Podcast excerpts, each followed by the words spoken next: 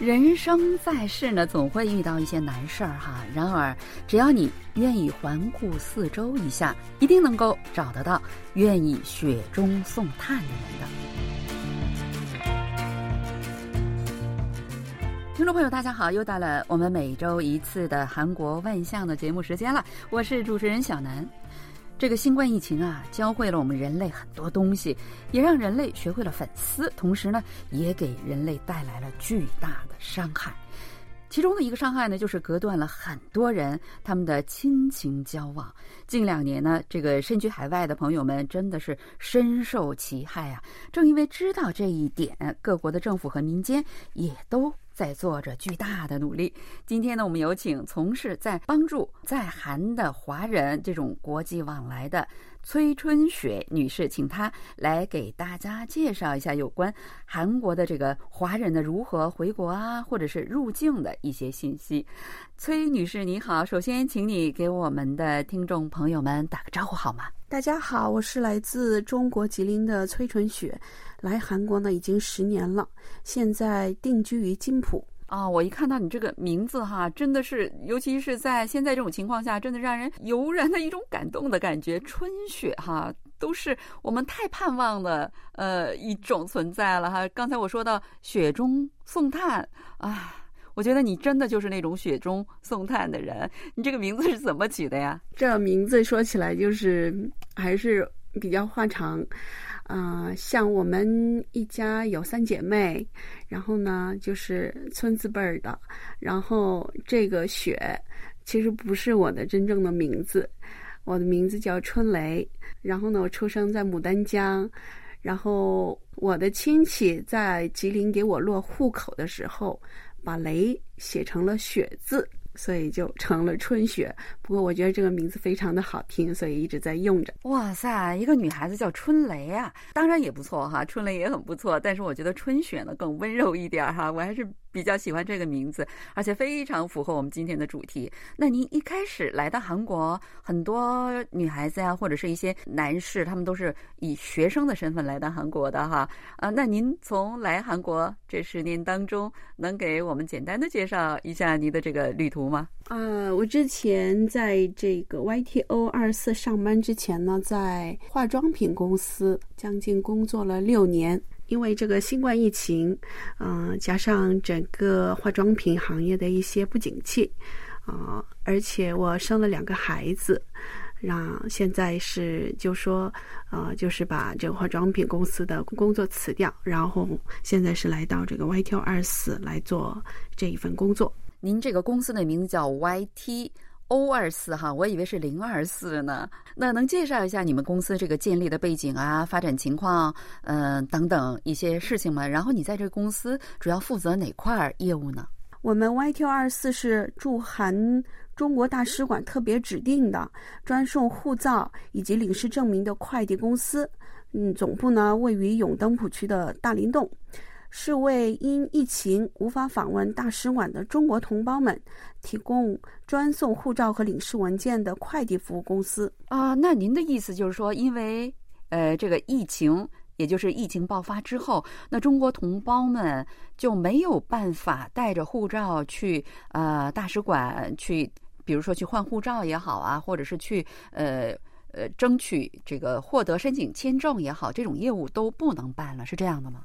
是的，因为就是韩国，嗯，他现在比较推崇这个 B d e m i a n 非对面的一个呃办理方式，那刚好这个快递就符合这个非对面的这种服务方式。哦，那您的意思我大概听懂了，好像就是同胞们，中国同胞们，就是中国呃人在韩的华人，他们不能呃亲自到这个大使馆去办理有关护照和签证的一些业务，是通过你们这个快递公司来做这件事情，是吗？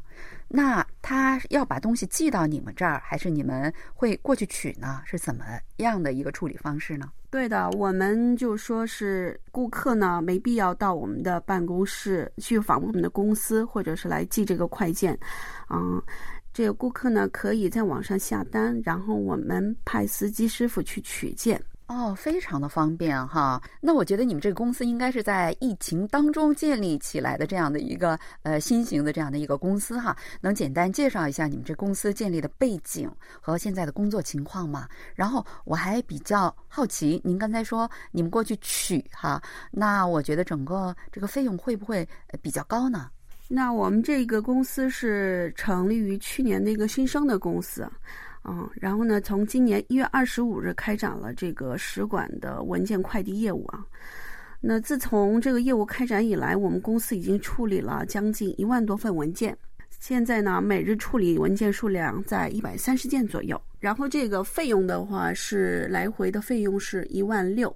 然后呢，我们的司机师傅呢会上门取件，然后就是使馆办完这个业务再。啊，反馈给我们的公司，然后我们再给顾客派送过去。哦，这里得给大家说清楚哈，这一万六可不是人民币，那可太贵了哈，是韩元，一万六也就相当于人民币不到一百块钱吧，啊，大概就是呃九十来块钱左右的这样的一个呃金额，我觉得还不算太贵，因为呃又取又送还要给办理哈。哇，那你们建立了不到一年。而且正式业务是从今年一月末一月底开始做的，现在已经处理了一万多份，然后每天处理一百三十多件，那说明在韩华人真的是非常非常的多，而且需要处理这种业务的华人也是非常非常的多。是的，嗯，在韩的华人非常的多。那这个一万多份文件呢，就是嗯，它应该算是五千多人的文件，因为这个一万多份包括取件跟送件一起是包括的。我是在这个我们 YTO 二四，嗯，主要负责顾客的商谈。处理订单、安排快递师傅等一系列的业务，然后总体的管理业务也是由我来负责的。那我觉得你在这个公司里面可以说是一个中间骨干了哈，非常重要的一个负责人吧。呃，那你们工作的这个具体内容是什么？就是具体怎么去操作的呢？那我们的业务呢分两大板块，第一板块就是，呃，受理护照换发、领事证明。旅行证申请、新生儿护照等业务的邮寄服务的申请，然后呢，并安排取件师傅上门取件，然后把取回来的文件呢进行整理后，每天在固定的时间，嗯，和使馆进行交接。然后第二大板块是从每天从使馆交接的文件进行分类整理，嗯，并通过送件师傅最终送到顾客手中。然后我们公司取件的区域是。呃，首尔、仁川以及京畿道地区，受理后取件师傅上门取件的时间，大部分都是在当天或者是最晚第二天。哦，我刚才刚想问您，那就是说，呃，在京畿道首都圈一带是你们公司主要的服务的对象哈。那如果比如说这个在韩的华人他在釜山或者是在全罗道的泉州，呃，如果这种情况怎么办呢？像釜山或者是泉州的话，它应该有对应的一个中国领事馆，它应该要送到那里。那这个服务是我们不提供的。然后呢，另外，呃，这个快递公司呢，还有另外一家指定的快递公司叫日洋 Takebe，一辆 Takebe 啊，它这个 t a k e b a y 公司是比较老牌的一个韩国的 t a k e b a y 公司。这样的话，它可以在全国各地都可以取件的。我们主要负责这个首尔、仁川、京畿道这地区，也就是说，你们负责大部分在韩华人的服务了。我觉得，因为首尔和这个首都圈，呃，聚集着生活着韩国人口的一半多哈，一半以上，所以我觉得大部分的华人肯定也都是聚集生活在这里。所以我觉得你们的工作量会这么大，是这样的吗？是的。呃，那你们整个操作呃这件事情、这些义务的这样的一个运作程序是怎样的呢？这个整个程序呢，大概分就是说三种方式的一个受理方式，啊，顾客呢首先要下单，那这个下单的方式有三种啊，一是线上受理、电话受理、微信受理。那其中线上受理的方法，顾客在我们 YTO 的官网上加入会员后进行受理，已经结算。那你可以用手机，也可以用电脑，任选一种方式哈。然后通过后台操作订单确认之后呢，司机师傅就会当天或者第二天会上门取件，这是第一种方法。然后第二种方法呢，你可以打电话，呃，我们的客服电话是一八三三八九八六，您打电话把您的地址、姓名。联系号码告诉我们的话，我们也可以安排司机师傅上门取件。那这个时候呢，你要把这个一万六的来回的快递费呢，要给我们转账。嗯，转账确认之后，我们才可以上门取件。然后呢，另外还有一种就是下订单的方式，就是微信下订单。我们有一个公司的这个账号，顾客呢可以通过这个账号呢来提供他的一些信息。然后我们就可以下订单，然后派司机师傅上门取件。那微信呢，就是可以留下聊天记录，还可以打字的。嗯，然后呢，韩国也有一些住着，有很多不会讲韩文的。嗯，不会讲韩文的这个中国同胞啊，可以通过这个微信的平台啊，把他们的韩语地址拍给我们，然后呢，我们就很容易跟顾客沟通。因为就说顾客打电话进来，嗯，他地址说不清楚，我们也听不清楚，这个非常的麻烦。但这个微信的话就非常的方便哦，就是说他不会用韩语把他的地址给你说明的情况下呢，因为这样的话他说不清楚的话，你们就没有办法去取他的这个证件了，是吧？所以他把这个照片。拍下来，或者是复印一下，用那个手机复印一下，然后把这个文字发给你们，你们就知道了，是这样的吧？是的，是的。所以这个是非常受欢迎的一个方式，而且可以留记录嘛。就比如说我说了什么话，我留了什么地址，都有凭有据，非常的方便。而且是以后也是，你不用去再翻一下你的记录，你可以直接翻聊天记录的话。嗯，跟他对话的这些内容全都全都出来了，嗯，非常的方便。刚才您说的这些，呃，包括你们的微信的这个呃账号啊，或者是你们的网址什么的，我们都会在我们的节目网站上哈，呃，张贴给大家来看，大家可以到时候进行参考哈，呃，所以呢，大家不必担心。然后我们就说 YTO 就是受理之后呢，我们还会一个提供一个受理号码。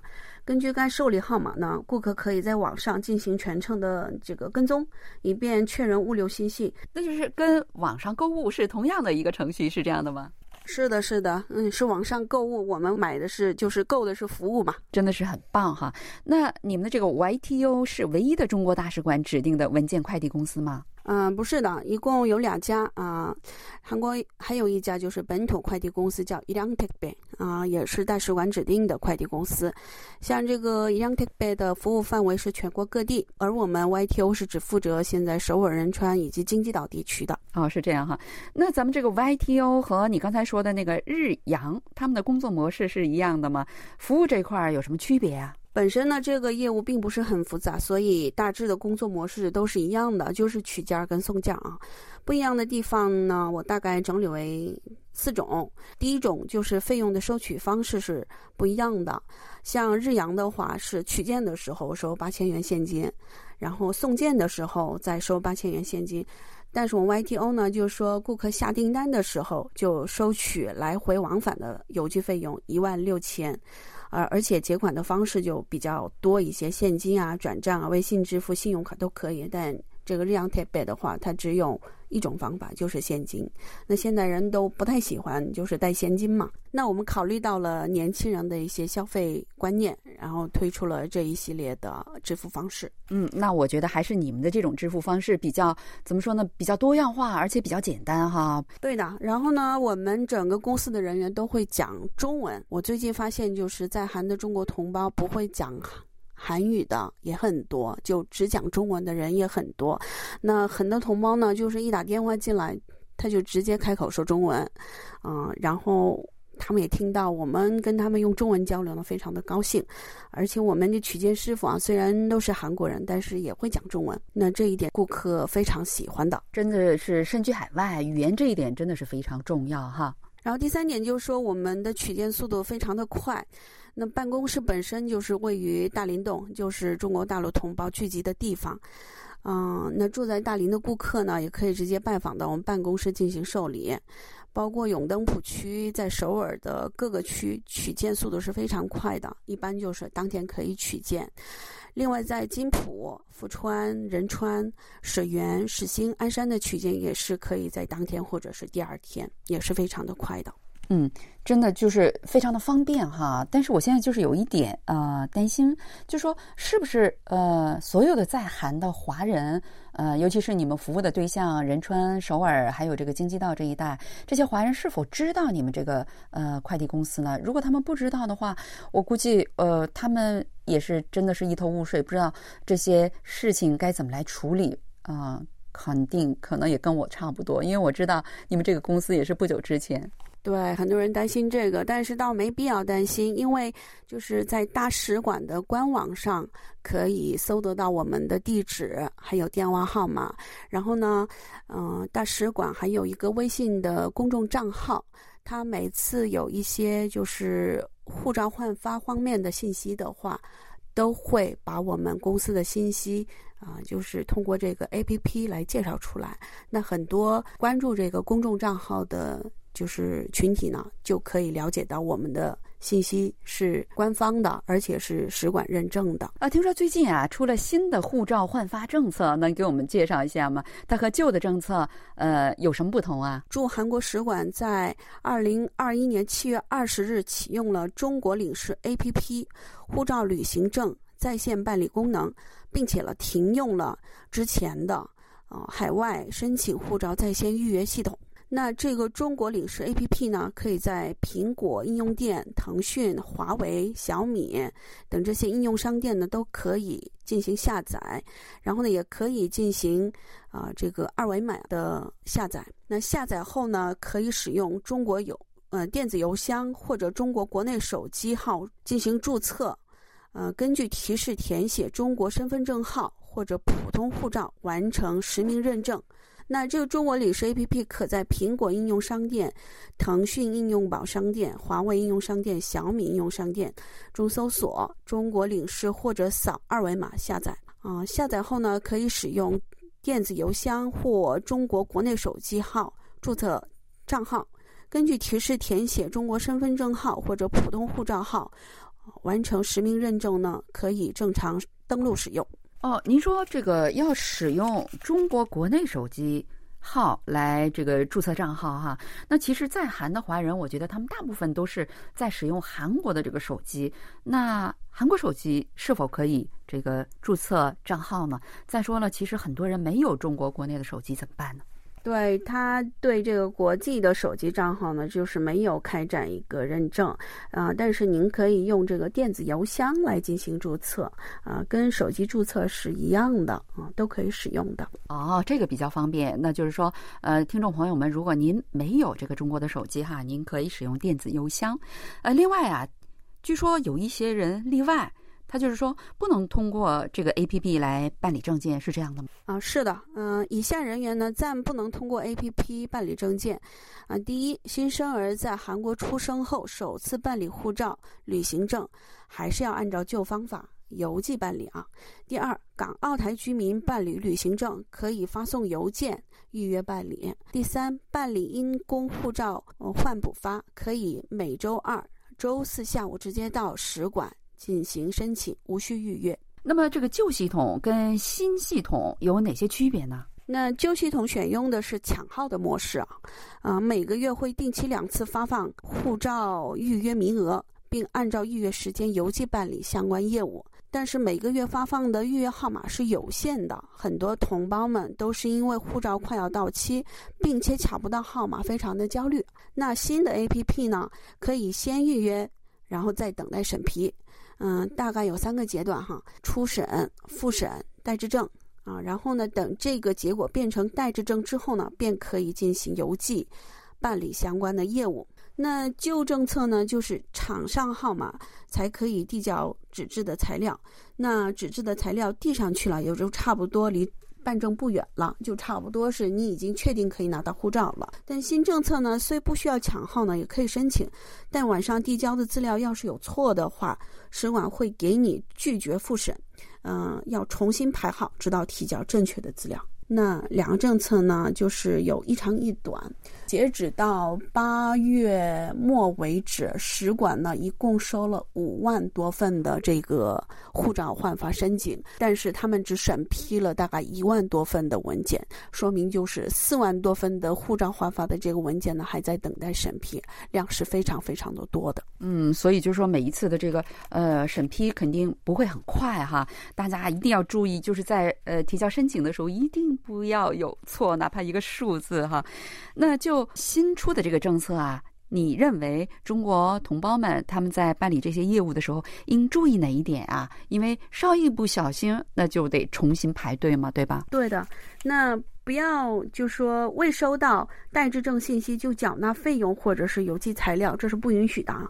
啊，然后呢，请在信封上面一定要粘贴 K 开头的取证单号，并且也必须要有这个代质证的字样。然后呢，请勿自行选择快递公司，就是一定要选择我们 YTO 或者是其他另一家快递公司。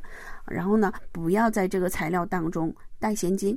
通过 ABB 申办的护照不包含申请人指纹信息啊，但是不影响正常使用。嗯、在入境中国的时候，嗯、您需要走这个人工通道。嗯，然后呢，第五呢，呃，请收到护照号，务必在韩国所属的出入境申报这个新护照的号码。那最后再提一个问题哈，那就是说，就是中国在韩的呃华人，他们最近回中国，呃，是可以办理的吗？容易吗？呃，这个护照有了，是回去是肯定能回去的，但是，啊、就说这个排号的时间要等的时间很长，但也可以，呃，按照一个特殊的情况进行加急。那这个加急的时候呢，你应该先往这个使馆写一份邮件，说明你的缘由。使馆看了之后呢，会给你一个回复，给你加一个急。那这样的话，也可以是把尽快的把护照办下来的。哦，是这样的哈。好了，听众朋友啊、因为时间关系呢，我们今天的节目只能为大家做到这里了。不知道呃是否能对大家想回国呀，或者是再重新入境等等护照的办理这些方面，呃，是否能对你有一些帮助呢？呃，如果大家没有听清楚，可以在网上再继续关注我们的这个韩国万象节目的这个网站，那里面将把一些详细信息呃介绍给大家。好了，听众朋友，我们下一周再会，感谢您的收听，也感谢我们嘉宾崔春雪女士百忙之中抽空来给大家介绍这么重要的信息哈。我们下一周再会，안녕히 계세요。 안녕히 계세요，再见。